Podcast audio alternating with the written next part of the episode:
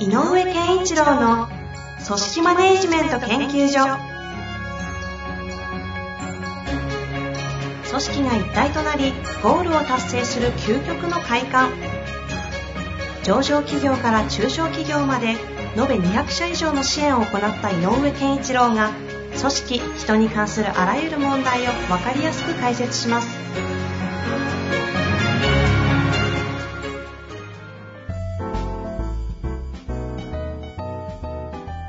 こんにちは、遠藤和樹です。井上健一郎の組織マネジメント研究所。井上先生、よろしくお願いいたします。よろしくお願いします。さあ、今日、今週も始まりましたので、早速今日は行きたいと思います。そうですね。えー今日はですね、えー経営者の方からご質問をいただいております。はい。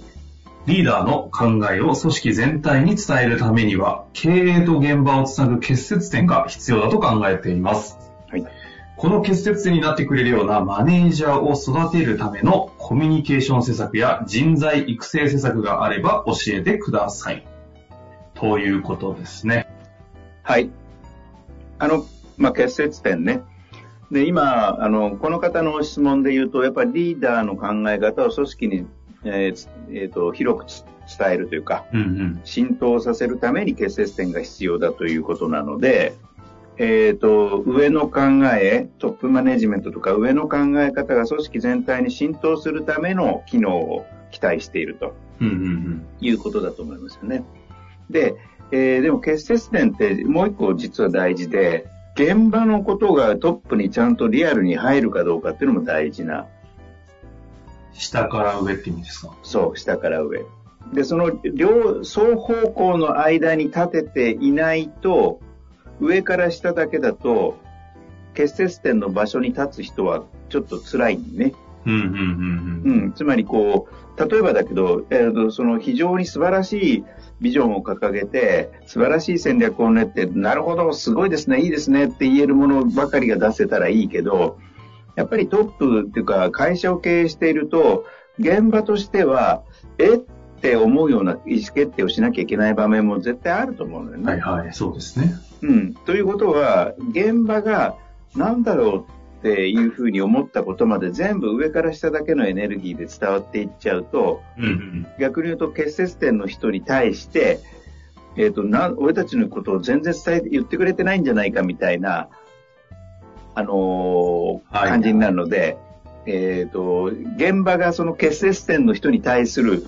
信頼性を失っていくのよね。うんうんうん。となると今度は、そそこのパイプが、あの、まあ、よく言う関係の質になってくるわけだけど、そこが良くなくなってるんであれば、上からの情報がというか、意思が下へ伝播することがそこから滞り始めちゃうのよ。はいはい、なるほど。うん、だからポイントは、下から上への情報とかの流れがちゃんと取れ、えっ、と、上の人もちゃんとそれを大事なことだというふうにや思って、え受け取ることができるかどうかが大事。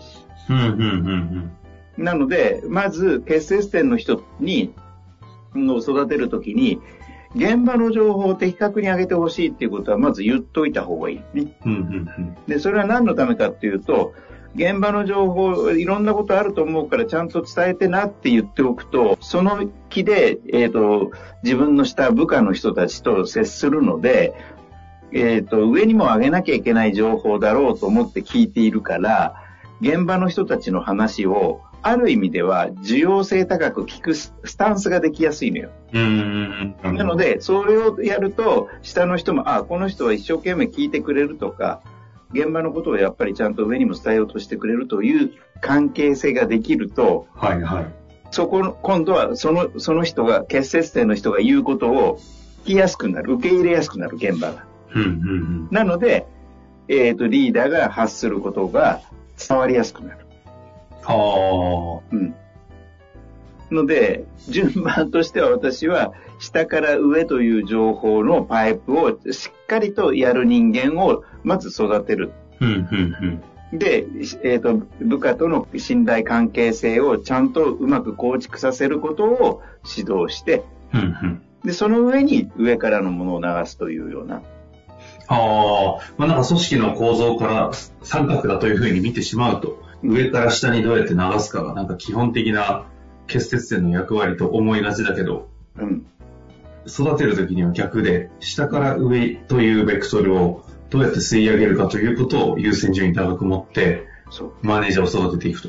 そほう。そーう。するなと、るほど。うん、それ、ちょっと遠回りに思うかもしれないけど、それをやると、やっぱり現場と結節点の、あの、結束力がついて、関係性が高くなって、うんそこには伝わりやすいんだよね。結果的に上からのものが。で、で、その上で、その結節点の人がちゃんと理解できる、あの、伝え、あの、指示とか、の時には命令なるほどってね。いうのを出さなきゃいけないと思うけど。はいはいはい。だからまあそういう意味では結節点の人のスキルっていうのはちょっと求められるのでね、それをた育てるために、とにかく会社が伝えたいことを伝えなさいでやると、萎縮もするし、うんうん。伸び伸びとできないので、でやっぱりこう、ちゃんと現場のことを俺にあげろよと、うんうんうん。ちゃんと見てるかっていう指導から始めた方がいい。はあ。この考え方としては、その下から上ということをしっかりやっていくという前提にして育てていく上で、はい。まあ、この方の質問をお借りすると、コミュニケーション施策やはい。人材育成施策をあれば教えてくださいと、ちょっとあの、専門用語みたいな表現でいただいておりますが、はい。具体的にそうなってくるとどうなんですかね？あのね、そういう意味で。では、下の情報を集めなさいということを、えっ、と、キーワードに、やっぱり昨今進められているワンワンみたいなものを導入していいんじゃないうん。まずうんで、で、大事なのはね、あの、と言いながら大事なのは、えっ、と、リーダーの人、まあ、特にこの人なんかが、リーダーとしてこういう哲学、フィロソフィーでこの会社を運営したいとかっていう、コアになってる価値観っていうのがあるとしたら、うんうん。これについては徹底して、えっ、と、教育してあげなきゃダメ。はあ、はあはあはこういう場合はこう考えるとあ、か、うんイエス、ノーの判断基準もこうだとか、うんうん。つまり、あのー何を基準にして僕らはいい悪いを言うんだろうねっていうことを、あの、その結節点の人に、みえっ、と、上の人が自ら、リーダー自らがちゃんと説明して、理解させるということも、もう片っぽの教育として必要。ああ、それあの、前々回で、あの、久々に最近の井上先生の思考について、心の資本的な話の時に、最近の評価のキーワード概念は、判断とか自主性かなみたいなことをおっしゃってましたけど、なんかあのあたりに通じそうな感じの話ですね。そう。で、で、おそのベースに、じゃあ今回のことはどの手法を取ろうかねなんていう仕事の進め方の中での意見交換が、このリーダーと結節点の間でできるようになれば、うんうん。より、あ、そういう判断をしていこう、いくんだなってことが分かってくるので、で、時には、えっ、と、県見学がぶつからなきゃいけないこともあるかもしれない。はいはいはい。うん。なるほどですね。かなり見えてきましたね。下から上ということを上げて、情報を上げていくということを前提にしていく中で、下との関係性をまず築くことが大事なので、施策としてはワンオンワうんン。やっぱりいいよねと。はいその時に彼らが自主性を持って判断できるように育てていこうとするんだけど、そのためにも上の人間たちが大事にしている価値観みたいなものはしっかりと、その結節点となるマネージャーに、これはなんか教育していくっていう、どうどういう表現なんですかね？教育だろうね。うん。うん。やっぱり口酸っぱく言うこと、それから場面場面で、えっ、と、えっ、と、リーダーの判断している理由をちゃんとつけて説明してあげることだろうね。ああ。もうこれ、これ以上やることないんじゃないのぐらいに、あの、綺麗にまとめていただいた気がするんですけど、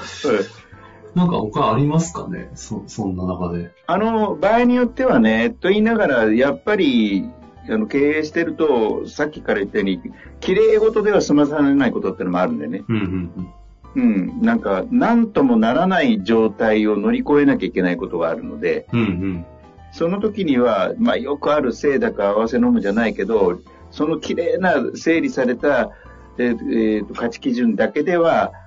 判断しきれないことっていうのも起こると思うんだよね。はいはい、そうですね。で、だから通常にちゃんと語り合っておかないと、いや、今回はね、これはこういう理由でなんとかやっとかないと、この、例えばだけど、このコロナの状況の中の会社運営としてはやらざるを得ないんだよ、みたいなことも起こると思うのよ。うんうんうんで、これはこそ、やっぱり、えーあの、なんだろう、しょうがないですねっていうふうに、組織全体が認識して動けるかどうかっていうことにかかってくるので、はいはい。いざこういう時のために今のことをやっておくって感じかな。ああ、そういう時にこそこの結節点が、の方が、その上の価値基準を持ちながら人との関係性をしっかり持てる状態になっていると、その動きがガッと動けるっていうことですね。じゃないとね、えーとうん現場と一緒になって会社の悪口言うだけになっちゃう可能性があるから。まあ、コロナのタイミングとかでよくある、その逆境といいますか、なんかこう、危機的な状況こそ、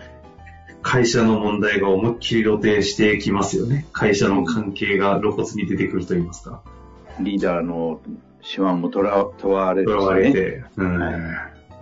まあ、ということで、あの、まあ、思考のパラダイムのなんかシフトとしては、なんか上から下じゃなくて下から上なんだよっていうところがまず大きなポイントだった気がしますし、その上での関係性づくりと価値観教育っていうのをちゃんとしていこうと。いうところで今日は終わりたいと思いますので、ぜひね、はいこの話を聞いて、この方の何か深掘ってまた聞きたいことありましたら、質問お待ちしております。ちょっと最近ですね、質問が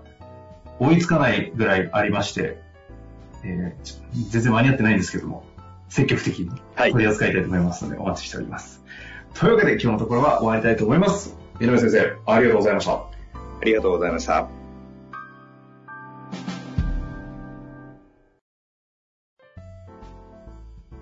本日の番組はいかがでしたか？番組では井上健一郎への質問を受け付けております。ウェブ検索で井上健一郎と入力し、アカラクリエイト株式会社のオフィシャルウェブサイトにアクセス。その中のポッドキャストのバナーから質問フォームにご入力ください。また、オフィシャルウェブサイトでは無料メルマガや無料動画も配信中です。ぜひ遊びに来てくださいね。